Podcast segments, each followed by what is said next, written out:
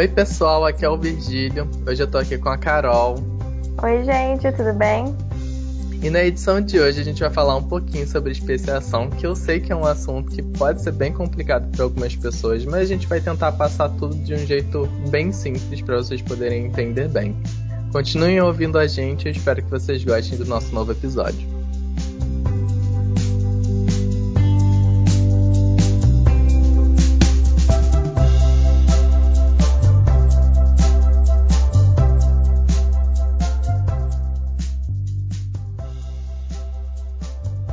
Bom, gente, para começar esse episódio, tem um assunto que pode ser um pouco complexo. A gente vai começar com um conceito simples, aparentemente simples, de espécie. O que, que seria uma espécie?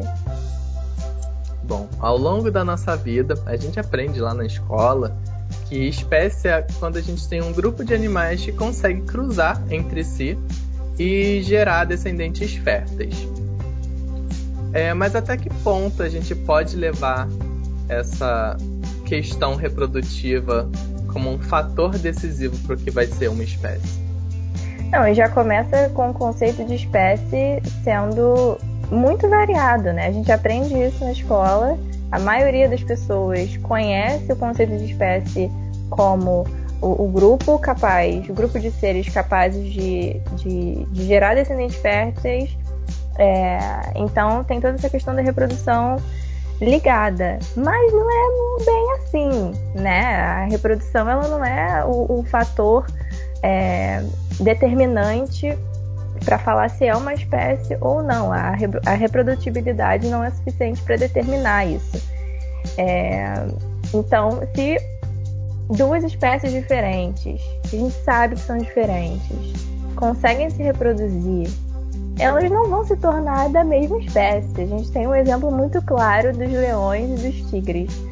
Os tigres e os leões, eles na vida selvagem, eles não se reproduzem, eles não têm nenhum interesse, mas é, como são espécies ameaçadas, então elas é, têm muitos indivíduos em cativeiro então, nesse ambiente fechado, nesse ambiente isolado, eles acabam se reproduzindo e, pasmem, descendentes férteis. Pelo menos as fêmeas são férteis. E a, o cruzamento de leão e tigre dão nomes muito engraçados, né? Como ligre ou tigreão, que eu adoro.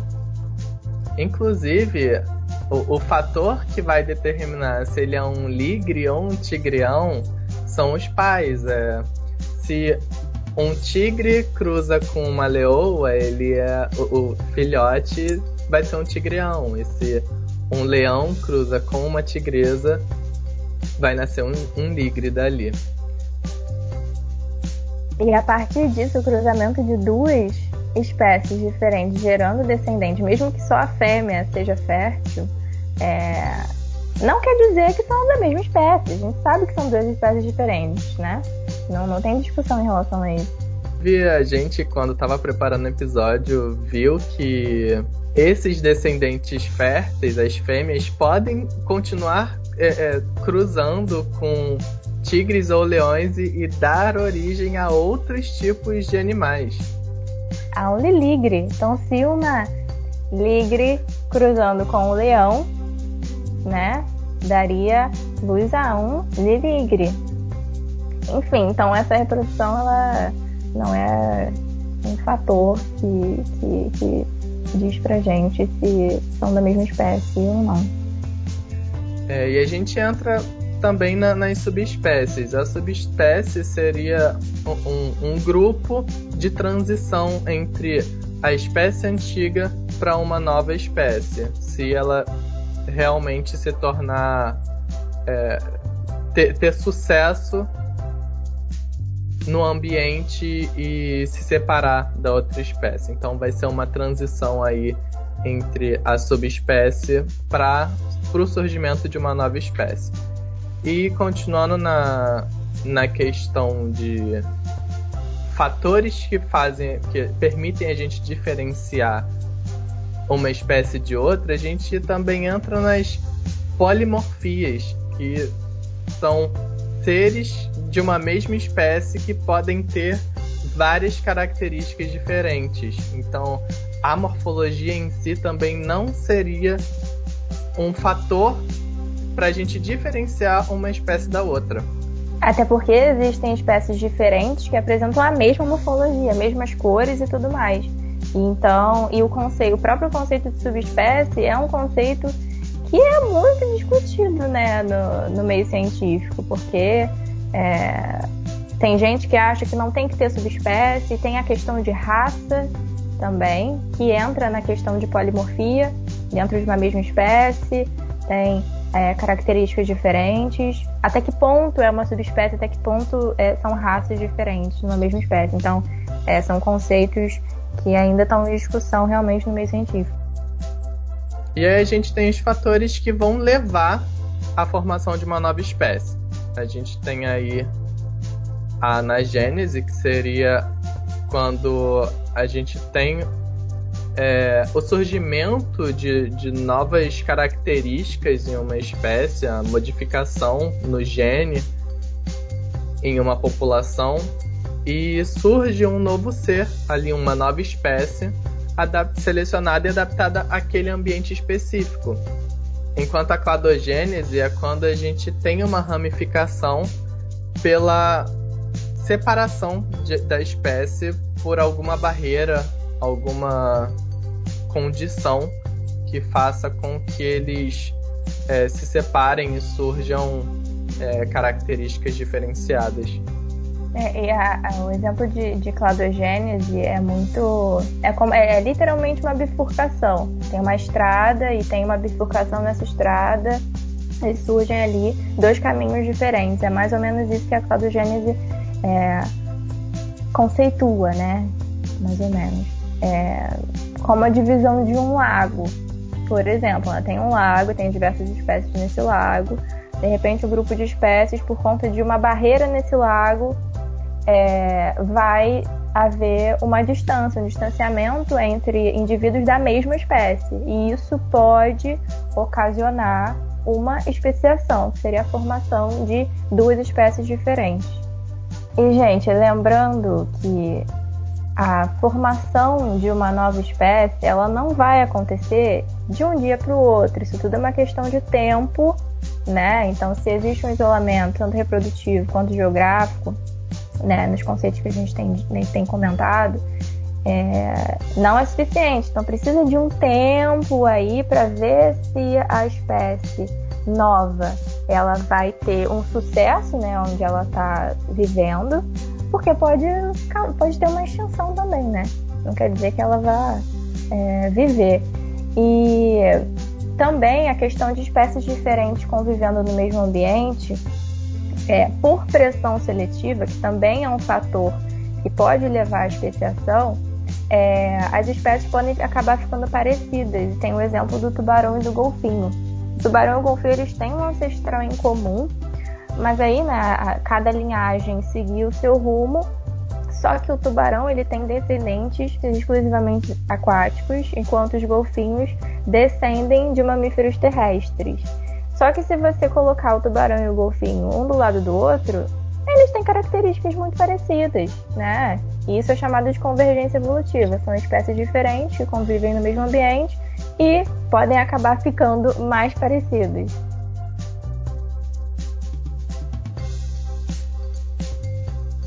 É, e ainda nessa questão do, dos ancestrais terrestres dos golfinhos, a gente entra aí na divergência evolutiva, que é quando a gente tem um, um ancestral e esse ancestral é, diverge os descendentes ganham características específicas que podem ser adaptadas a ambientes diferentes, como o golfinho teve um ancestral que era terrestre e adquiriu alguma característica que permitisse ele a viver na água. E esse mesmo ancestral pode ter dado origem a uma espécie que possa voar, como um morcego ou algo do tipo. Então, um ancestral em comum pode dar origem a características diferentes para ambientes diferentes. E além dos tubarões e dos golfinhos, e e essa questão de convergência e divergência evolutiva, se a gente parar para pensar, os gatos e os cachorros, eles têm um ancestral em comum, assim como a gente, né? A gente tem um ancestral em comum. É... A gente tem, na verdade, a gente tem um parentesco com todo mundo, com todos os outros seres vivos. O que, o que varia é a distância que a gente tem. Então. Sim, a, gente, tem que lembrar sempre que a vida é um grupo monofilético. Exatamente. E, assim, os gatos e os cachorros, eles tendo um ancestral em comum que existiu, né, há milhões de anos, isso quer dizer que se os intermediários entre cães e gatos estivessem vivos, ia ser muito difícil diferenciar cães e gatos do jeito que a gente consegue diferenciar hoje. Que a gente só consegue separar gato e cachorro muito facilmente porque os intermediários entre os gatos e os cachorros estão mortos. Isso é uma questão muito interessante. E aí a gente entra agora também no, na especiação, no, na formação da espécie em si. E vocês podem estar pensando, tá bom, acontece especiação, formação de novas espécies e tudo mais, questão de tempo. Mas e hoje? Ainda surgem espécies novas atualmente, nos dias atuais? E a gente fala que sim, né? A evolução, a seleção natural, ela nunca para de acontecer. Então, ainda hoje surgem novas espécies. Então, em 2020, gente, saiu um estudo é, onde mostra que ambientes extremos favorecem a formação de novas espécies. E muita gente provavelmente acha que a Amazônia, por ser um lugar rico em biodiversidade, ter uma quantidade muito grande de espécies, seja um, um lugar, um ambiente muito bom para o surgimento de novas espécies. Só que o que acontece é que, na realidade, a, a quantidade de pressões que esse ambiente sofre, que, a, que as espécies sofrem, é muito reduzido.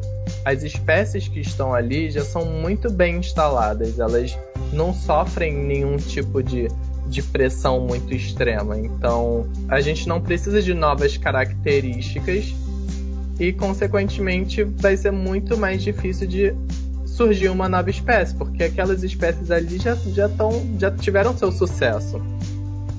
E aí, nos ambientes mais extremos, a gente consegue perceber que, por conta das é, frequentes pressões que as espécies sofrem, elas têm os animais têm mais oportunidades de sucesso. Então, novas espécies podem ter seu sucesso em aquele ambiente, naquele ambiente específico.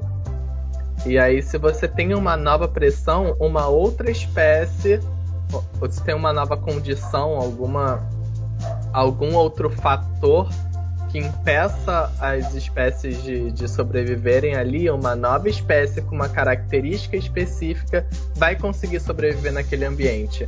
Então, um ambiente extremo é sinônimo de mais oportunidades para mais outras espécies se instalarem naquele local.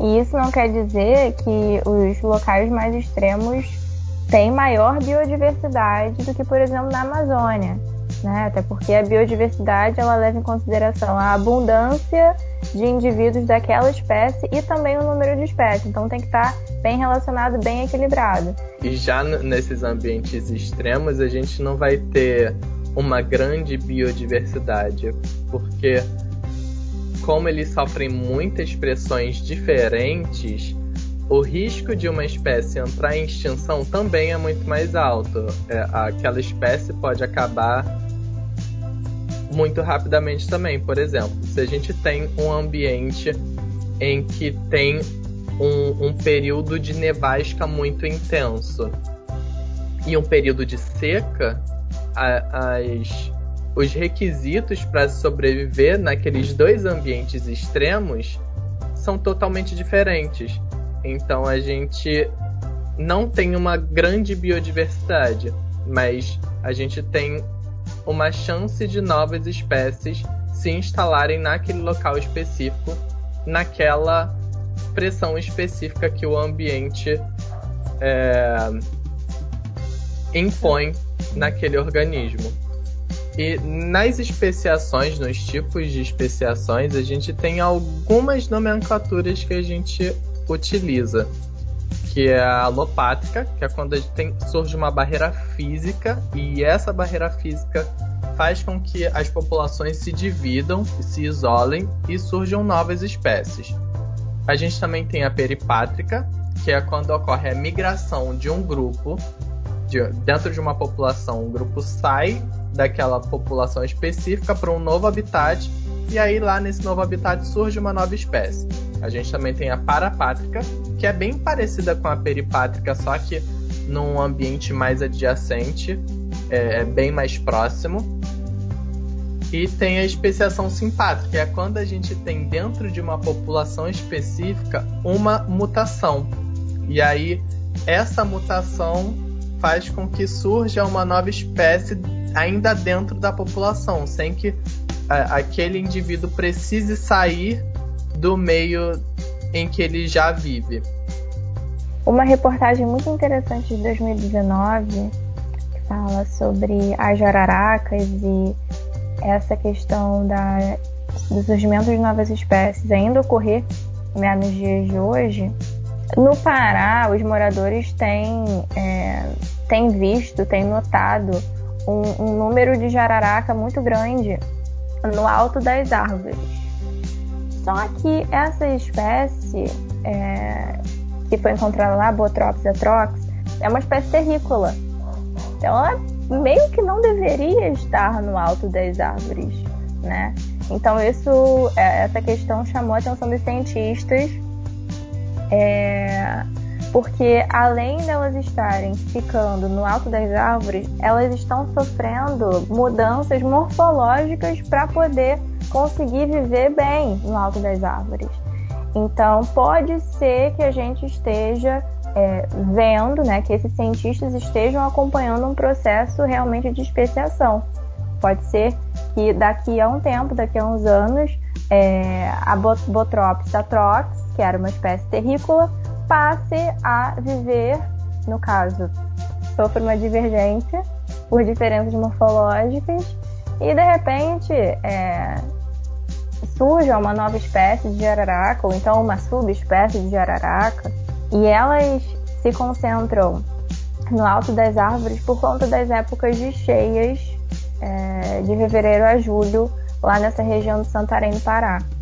E aí, por conta desse novo hábito das jararacas, a, a, população acaba tendo que ter um certo cuidado, né, de andar nos lugares, porque imagina, você tá andando num lugar e tem três jararacas no topo da árvore onde você tá passando. Então, elas acabarem ficando aglomeradas em um, um local específico ó, pode aumentar o risco de casos de ataques, né? Não, caso de queda também. Pode Sim. quebrar o galho que elas estão, e aí acho que é até maior que o risco de acidente pela jararaca só, né? De repente o risco do galho cair por conta do peso e matar uma pessoa que está passando embaixo, talvez seja mais, é, mais provável de acontecer do que um ataque espontâneo, né? Pela jararaca. E além das jararacas, a gente também tem alguns outros casos Lá em, em Galápagos a gente consegue observar alguns tentilhões que se alimentavam de ectoparasitas em outras aves e com o tempo eles começaram a se alimentar do próprio sangue daquelas aves em que eles viviam em mutualismo? É, é mutualismo relação ecológica de é, que é harmônica, né? É boa para os dois, que o tentilhão está se alimentando, no caso o tentilhão ele tem uma alternativa nova que ele se alimentava de néctar ou de, de inseto, semente, mas esses, esses alimentos eles podem ficar escassos na época de, de seca. Então, a alternativa de comer ectoparasita foi ótima para o tentilhão e também para outra ave, porque, ué, é parasita. Então, ele estava se livrando dos parasitas também. A partir da, da, remoção dos parasitas, acabava que fazia umas feridas né, no, nessa ave, levando a, a, aparecer o sangue ali, né? Porque era uma ferida, abria a ferida. E acabou que os tentilhões começaram a consumir esse sangue. E a partir disso, eles foram né, masterizando essa técnica de, de, de, consumo por conta do bico e tudo mais. E depois de um tempo eles nem precisavam mais de, de inseto, de parasita, porque eles já estavam satisfeitos com o sangue, com o consumo de sangue. E um caso muito diferente que a gente tem também, que foi de uma espécie de tentilhão, que foi apelidada de Big Bird, que saiu da ilha espanhola, que fica a mais de 100 quilômetros do arquipélago, que voou até uma das ilhas e não conseguiu voltar. E acabou dando origem a uma nova espécie lá naquela ilha também. E essa nova linhagem, ela teve sucesso, né? É, a gente já falou anteriormente que pode ser que o surgimento de uma nova espécie resulte, de repente, numa extinção, é, mas nesse caso, os cientistas, inclusive, acompanharam por seis gerações. Então, foi um, um caso de isolamento reprodutivo e a, a prole desses pássaros acabou ficando isolado também reprodutivamente, porque a canção, né, que é o que normalmente os pássaros usam para poder atrair é, o, os parceiros, era diferente da canção utilizada pelos pássaros já residentes daquele, daquele local. Então, os filhotes acabaram acasalando entre si. E não causou nenhum tipo de alteração na sua linhagem. Então, o desenvolvimento da, da, da espécie continuou normalmente. Um caso de especiação simpátrica super interessante que a gente comentou é, há uns minutos, né? A gente deu o conceito, é, onde um, uma nova espécie surge sem que haja é, separação geográfica. E foi o caso de uma espécie de formiga. Ela surgiu a partir da sua própria colônia de formiga. Então, sem nenhum tipo de isolamento geográfico. E os cientistas, analisando o formigueiro né, e a colônia, eles perceberam que, que havia formigas menores. E isso caracteriza é, parasita. Para poder confirmar essa origem dessa tal nova espécie de formiga parasita, eles fizeram análises moleculares e viram que as formigas que viviam na colônia surgiu há cerca de 2 milhões de anos, enquanto a tal formiga parasita surgiu há 37 mil anos, o que sugere de fato que foi um novo caso de especiação simpátrica, onde houve o surgimento de uma nova espécie sem nenhum tipo de isolamento geográfico. Essa nova espécie de formiga recebeu o nome de castrator pela capacidade de inibir a procriação da sua hospedeira. E ela coloca o formigueiro todo para trabalhar enquanto ela só come e se reproduz. A gente ficou aqui falando sobre as expressões naturais que fazem com que ocorra uma especiação, mas vocês já pararam para pensar na interferência que a gente causa no surgimento de uma nova espécie? com as queimadas, com a urbanização dos, dos ambientes naturais, o desmatamento para a produção de, de produtos para o consumo humano, fazem com que muitas espécies sejam obrigadas a sair dos seus ambientes, do seu habitat natural e migrem para outros locais, inclusive para o nosso ambiente urbano. Como exemplo de consequência da ação antrópica, para os animais, é, houve um, um besouro, uma espécie de besouro na Austrália, que simplesmente tentava copular com garrafa de cerveja porque tinha uma aparência similar ao à fêmea, no caso, a fêmea da espécie e era uma uma atração tão forte que simplesmente a, a espécie correu risco de, de, de, se extinguir, de sofrer extinção. É, a, a marca de cerveja mudou o design da embalagem para tentar é, reverter essa situação. Mas fora, enfim, casos de. É, a gente teve um caso aqui no Brasil recentemente onde cortaram as árvores que eram habitat de uma espécie específica de ave é, e elas não tinham para onde ir.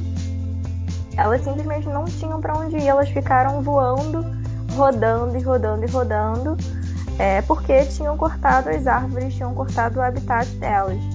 É, então, o, o, jeito que a gente acaba é, invadindo o espaço dos animais, e aí as pessoas reclamam que tem bicho dentro de casa, as pessoas reclamam que, que as, as doenças, né, os vírus estão chegando na gente, mas é a gente que está chegando neles, na verdade.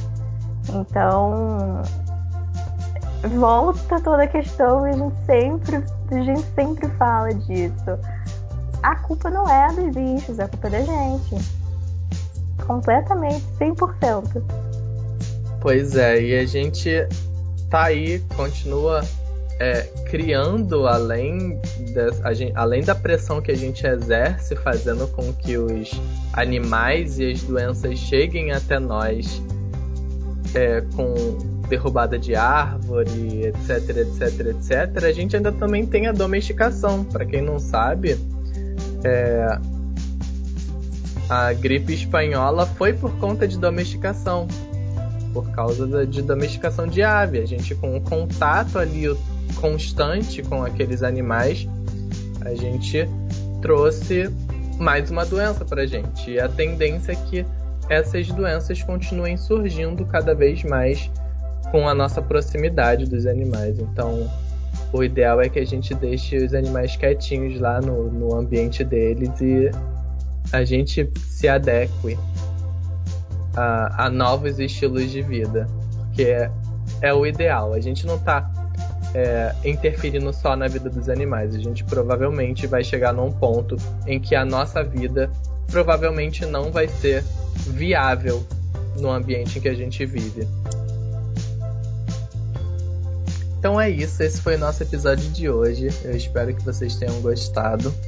Não se esqueçam de seguir a gente nas redes sociais, Twitter, Instagram, arroba Zoologia Podcast. É, toda semana, assim, mais ou menos, né? Mas a gente tenta, toda semana tem uma pílula nova para você. E a gente espera que vocês estejam gostando, inclusive, desse novo quadro, desses episódios mais curtinhos. E até o próximo episódio.